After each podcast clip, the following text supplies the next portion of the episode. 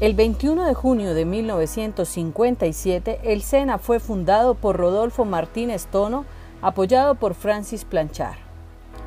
Su función, brindar formación profesional a trabajadores jóvenes y adultos de la industria, comercio, campo, minería y la ganadería.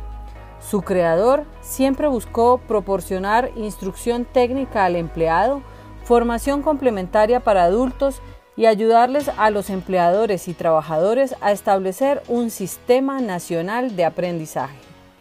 La entidad tiene una estructura tripartita en la cual participan trabajadores, empleadores y gobierno.